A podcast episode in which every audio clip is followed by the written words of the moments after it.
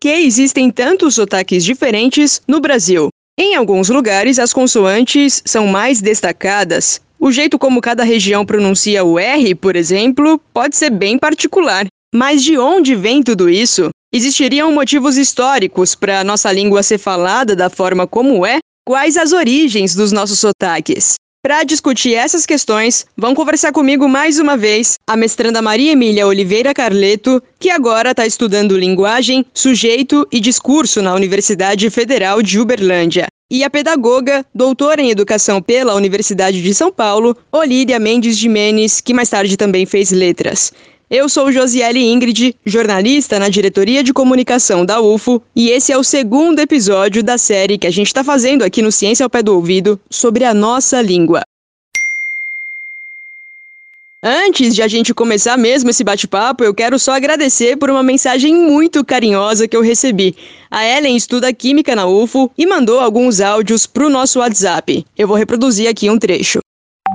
Primeiramente, né, parabenizar pela iniciativa de criar um podcast, né, para divulgar a ciência e principalmente vindos da nossa universidade, né, que tão relevante, né, esse papel, principalmente nessa plataforma que eu acho é maravilhosa. E eu tava ouvindo ontem o podcast da sobre quântica, né, inclusive fui aluna do Jackson. E tipo assim, eu adoro a voz da menina que apresenta o podcast, eu acho incrível, assim, eu fico, nossa, fico vidrada. Ellen, de verdade, muito obrigada pelo carinho. É muito bacana pra gente ouvir algo assim com tanto afeto mesmo, né, envolvido nas suas palavras. Grande abraço para você, muito bacana saber que você acompanha a gente, que tem boas ideias e tudo mais. Eu vou aproveitar esse espaço porque se você quer mandar o seu comentário ou tem sugestões, quer fazer uma crítica, quer mandar uma pergunta para os pesquisadores responderem aqui no programa, faz que nem a Ellen. Manda áudio pra gente. O nosso WhatsApp é 9966-2021. Fácil de decorar, né? 9966-2021. O DDD é 34. Estamos na Apple Podcasts, no Spotify, no Breaker, Rádio Public, Google Podcasts, Amazon, no Deezer onde você quiser ouvir. Então, na plataforma que você mais gosta de usar, segue a gente por lá ou assina. Cada plataforma tem o próprio jeito de chamar, né? Mas o legal é que você não paga nada por isso e é super rápido de fazer. Na descrição tá elencado o que acontece em cada minuto.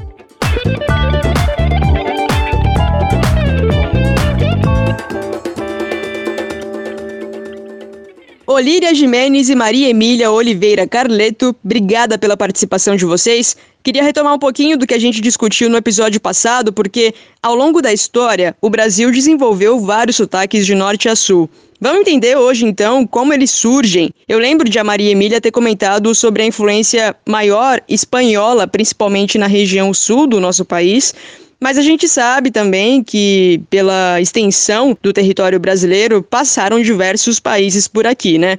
Portugueses, holandeses, italianos, vários povos do continente africano. Por que, que a gente tem tanta pluralidade aqui? Tem a ver um pouco com isso?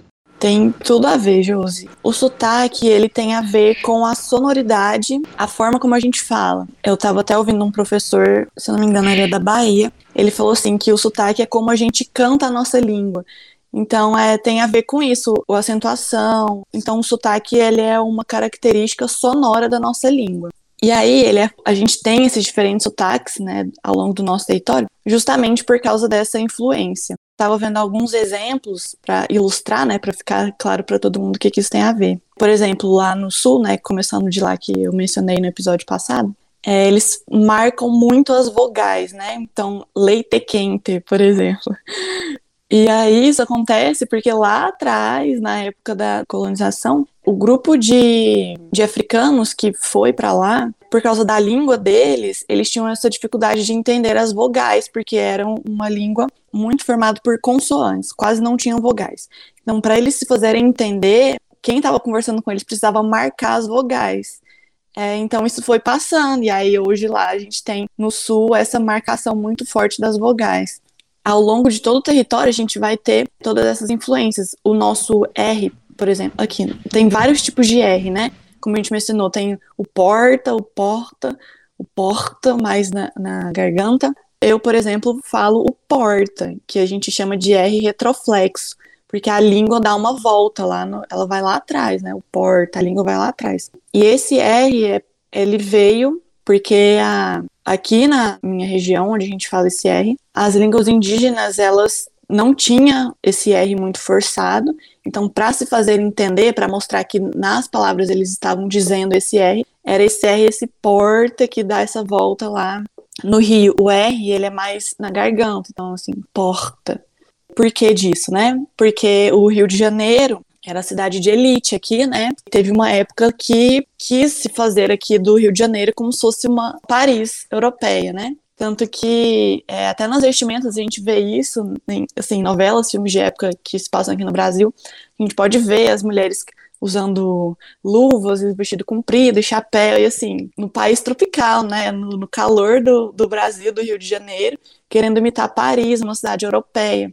E o francês, ele tem esse, esse R arrastado lá na garganta. Então, quanto mais parecido com Paris, melhor, né? Tanto em vestimentas, cultura, inclusive na língua. Então, o nosso sotaque é completamente formado, não só no português, né? Em todas as línguas, por influências históricas, por essa interação com outras línguas uma complementação, um adendo aqui, né, Maria Emília, que a gente não pode esquecer também do sotaque caipira, as pessoas desse grupo social que mora na zona rural, que é mais distante da cidade, ela tem o seu sotaque, a sua língua própria. E às vezes ela não é compreendida pelo dito é, morador da cidade, da zona urbana, e há também esse preconceito linguístico. Mas ele é um sotaque. Além de ter essa consoante falada com certa maneira de alguma região, que é o R, que a Maria Emília disse, vem o encurtamento das palavras, né? Você, mulher, sol é sor. Então, é próprio desse grupo social, é um sotaque desse povo que mora em fazenda, em zona mais distante, em zona rural, que não podemos nos esquecer que ela também teve influência, porque a gente vai lembrar do que nas aulas de história, as aulas do de feudo, o proprietário de terra era quem? Existia o, o, dono do feudo, né, que tinha lá, e pequenos produtores, que eram que quase que os escravizados que dividiam a produção com o dono do feudo. Então, era uma zona rural agrícola que tinha divisão dos produtos plantados naquela pequena gleba mas ele sofreu também essa influência e também foi oprimido por esse dono de feudo que também quase que escravizava. Por quê? Mais da metade ou metade já era tudo proprietário do feudo. O que que ficava para esse pequeno escravizado, esse pequeno produtor dessa gleba? Pouca coisa. Então isso até acabar com o feudo, ele ficou também impregnado dessas é, marcas linguísticas que vieram daquele tempo, ou estacionaram em algumas regiões, ou foram pouco desenvolvidas, porque ele queria estabelecer as suas próprias características, não, se, né, não é se misturando, mas não se deixando oprimir mais por outros grupos sociais que eram da cidade. Tanto é que se você, a gente que é da cidade, vamos dizer assim, que a gente que é da cidade, da zona urbana, vai para um local de zona rural, ou mais fechado, ou mais ou menos, que sabe lidar com isso, em determinado momento da comunicação, do que você foi lá fazer ou quer expressar, ele não compreende. Se você estiver falando no nível que você fala aqui na cidade, ele não vai te compreender. Então você tem que falar num linguajar que é de alcance dele. Não que você vai falar, você mulher, mas em muitos locais, se você não falar assim, ele não te ouve, ele não te entende. Porque ele não quer ser mais oprimido com uma pessoa, com uma fala que seja relevada como acima dele. As pessoas às vezes, ah, mas eu não entendo, eu vou conversar com o meu peão da fazenda, engenheiro agrônomo, todo Mauricinho é aqui da cidade vai prestar algum serviço ou alguma coisa em uma fazenda que vai lidar com o peão da fazenda, um peão, hoje a gente fala assim, ah, mas os peão hoje está tudo é, modernizado, né? Porque eles lidam com tecnologia, eles Pode ser, mas e aquele peão que a gente vai lá nas pequenas glebas, nas pequenas aglomerados de terra, que não é nem hectares, de subsistência, né, que ele está na sustentabilidade daquela terrinha dele lá. Será que ele vai conseguir? Né? É o caso também dos assentamentos, daquelas pessoas que têm ainda a invasão e não foi legalizada. Elas se sentem oprimidas com a fala daqueles da cidade porque elas têm o poder. Queiramos ou não, quem tem a habilidade de falar da oratória, a escrita e a oratória, ela tem poder. E aqueles lá, daqueles assentamentos, daquelas pessoas sem recurso, elas sabem disso. Então, talvez é criam-se uma barreira que impossibilita de haver a interação. O homem da cidade não consegue conversar, troca de informações, de interação mesmo, de entendimento. É porque quando um não entende o outro, não existe comunicação. Então é muito importante ressaltar esse sotaque caipira, porque a professora vai trabalhar com o preconceito linguístico, ela só lembra do, do, do Chico Bento, dos personagens caipiras do, do Maurício de Souza, né? Mas é que o benefício que isso tem não contextualiza, não parte do princípio de que existe o caipira estudando na cidade. Ele ainda acha que o caipira só está lá na zona rural, perto do boi, perto do curral, perto do chiqueiro. E não é só isso. Enquanto você falava, professora, eu lembrei de uma aula que eu tive há muito tempo, alguns anos, assim. Eu me formei em jornalismo, né, habilitação, comunicação social com habilitação em jornalismo, e a professora de telejornalismo, a professora Vanessa Matos, extremamente querida. Eu lembro de uma aula que ela estava falando sobre o paulistanês, digamos assim, e o carioca raiz terem sido as linguagens que predominaram na, na televisão, né, então o Jornal Nacional, por exemplo, quando fala para o Brasil todo, normalmente fala do português paulistanês, né? Capital de São Paulo. Grandes jornais também desse horário, ou jornais radiofônicos, normalmente partem dessa linguagem. Mas ela falava muito sobre a importância de jornais locais, em que as pessoas que moram naquela região identificam com a forma como o apresentador, os repórteres falam. E ela chegou a dar exemplos, inclusive, de telemarketing, de empresas que ela conhecia que estavam optando, ao invés de colocarem pessoas para atender com sotaque de São Paulo, com sotaque do Rio de Janeiro, de pegarem pessoas que moravam na região para falar com as pessoas, porque acontecia isso que você falou. As pessoas não queriam ouvir, as pessoas não se sentiam identificadas com aquela linguagem e era muito comum rechaçarem a ligação na hora. É, e por que, que o jornal, aquele jornal é, do domingo de manhã, ele é tão importante para as pessoas da zona rural? Ele é assistido por todo mundo no domingo às 8 horas da manhã, se não me engano. Acho que é o Globo Rural? Isso, Globo Rural. É, pode perceber, os telecomunicadores que ali apresentam, olha a maneira dele falar, não é a mesma do Jornal Nacional. Não é a mesma do Jornal da Meia-Noite. Não é. E por que aquele, aquele jornal que tem na rádio AM todo mundo dá notícia na zona rural? Porque eles escutam rádio, passa de madrugada. Nossa, vou, vou ver o programa do. Meu pai assiste. Né? Ele fala, a notícia do Brasil inteiro você assiste de madrugada naquele rádio, programa do. Aí ele fala o nome, eu esqueci o nome. Essas questões que a gente tem que colocar em pauta também durante as nossas discussões. Deixa eu complementar então, porque esse é um ponto muito importante, muito interessante. Por que que valorizava-se, né, então, esse sotaque carioca e o paulistanês, como você disse? A gente encontra explicações disso na história, né? A região sudeste, ela foi por um tempo, ainda é hoje, né, infelizmente, assim, mais valorizada, colocada como superior, porque investiu-se muito aqui em, em determinada época nessa região. Então foi a região que mais cresceu, que mais se industrializou, é, que hoje né, tem mais tecnologia essa não é à toa que se deu importância mais para o sotaque de São Paulo para o sotaque do Rio de Janeiro. É uma questão elitista, é uma questão de poder. E por que, né, que desvaloriza-se o sotaque caipira, como a, a Olira disse, ou o sotaque nordestino, que hoje, até hoje, infelizmente, a gente vê episódios de xenofobia. É porque no imaginário é, social tem-se que lá no Nordeste é uma região menor, ela é inferior, as pessoas não têm capacidade, então eu não quero falar como aquela pessoa, né?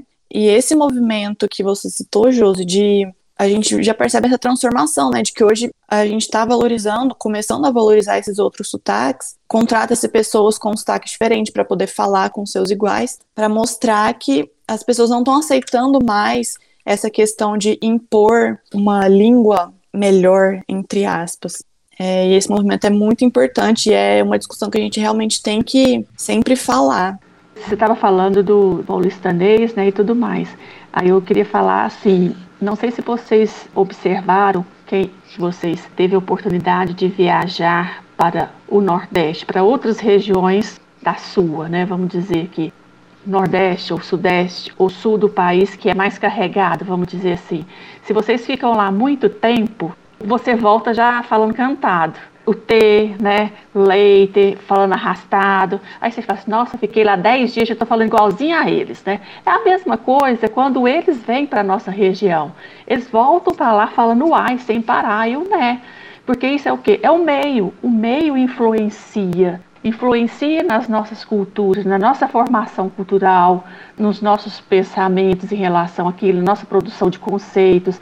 Então, essa mistura também se dá por isso, porque eu fiquei em contato com outras pessoas de outros sotaques. Eu vou voltar para a minha terra com um pouco daquilo que ele deixou em mim. É mais ou menos essa essa premissa que a gente volta para nossa terra de origem quando viaja e passa um tempo fora. E eu acredito que é assim quando a gente vai para fora do país. Você conhece coisas diferentes, você conhece pessoas diferentes, você visita pontos turísticos, né, que te influenciam, porque você, quando vai viajar, você visita aquilo que você quer visitar. Ou se o lugar é muito pequeno, né, aí você visita tudo, né, porque é pequeno demais, mas sempre você tem os seus desejos de visitar aquela cidade e isso te influencia o que no seu pensar em relação àquele lugar, em relação àquela língua. E isso tudo traz dentro de você um pouquinho que traz dentro do seu ser que vai continuando no seu lugar de origem.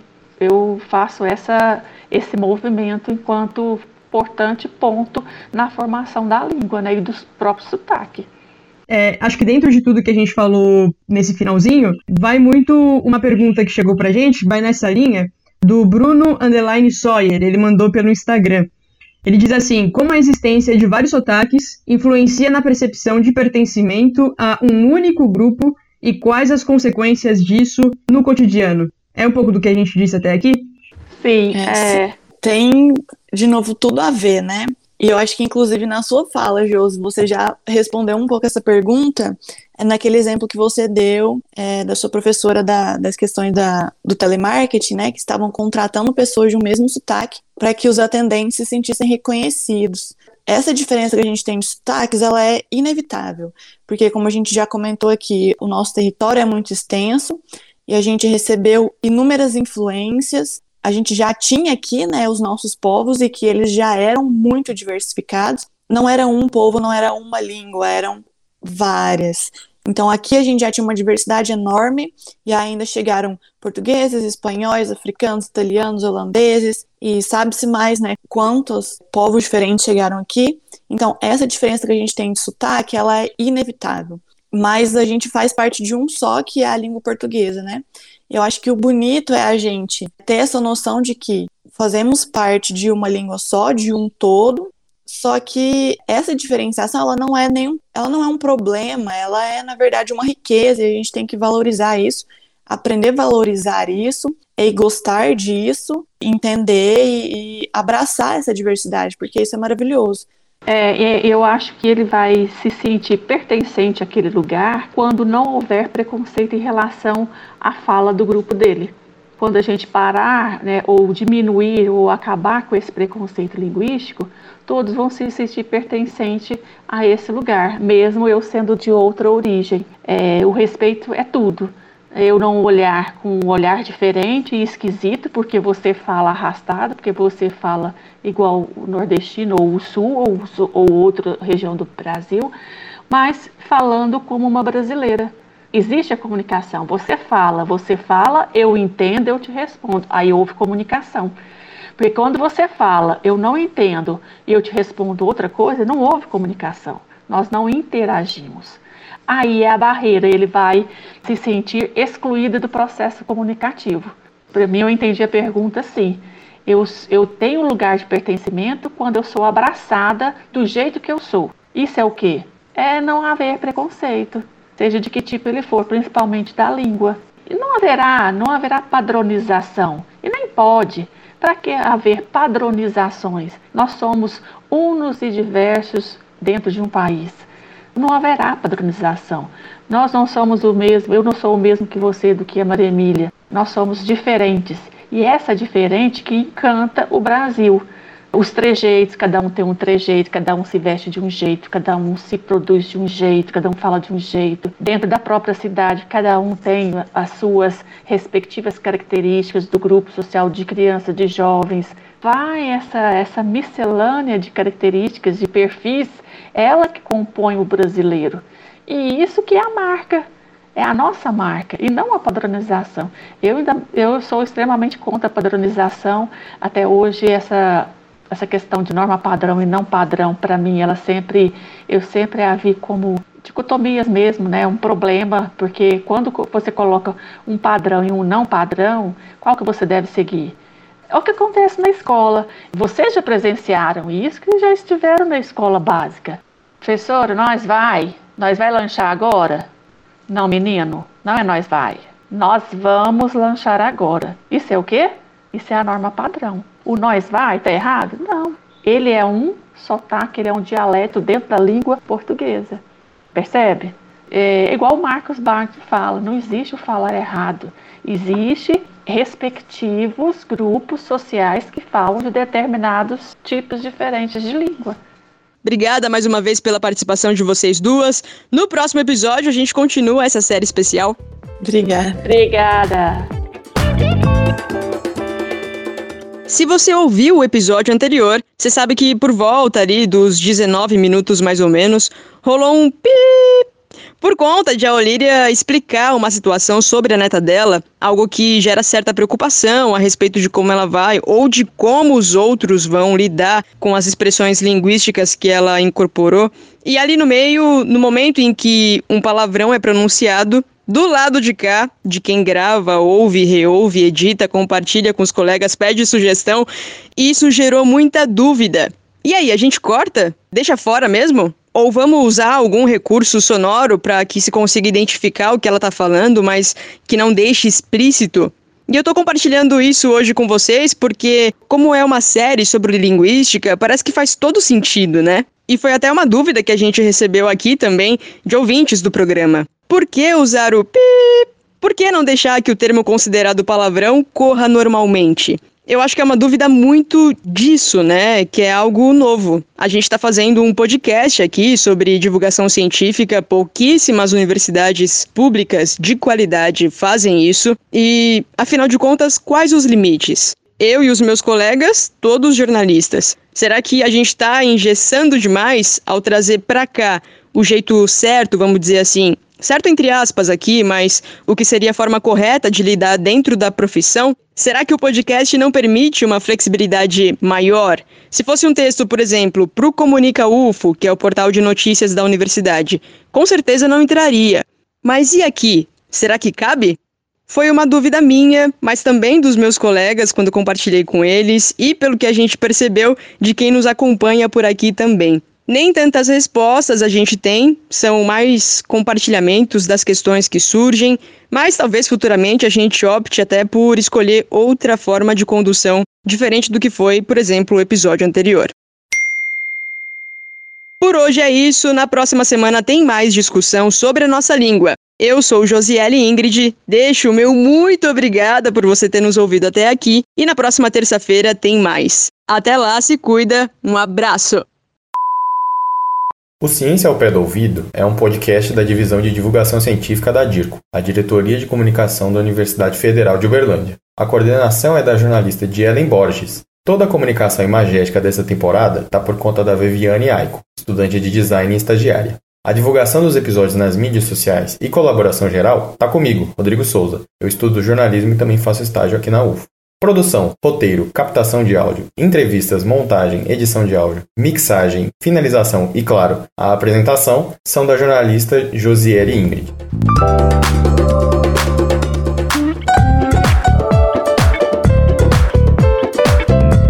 Ciência ao pé do ouvido.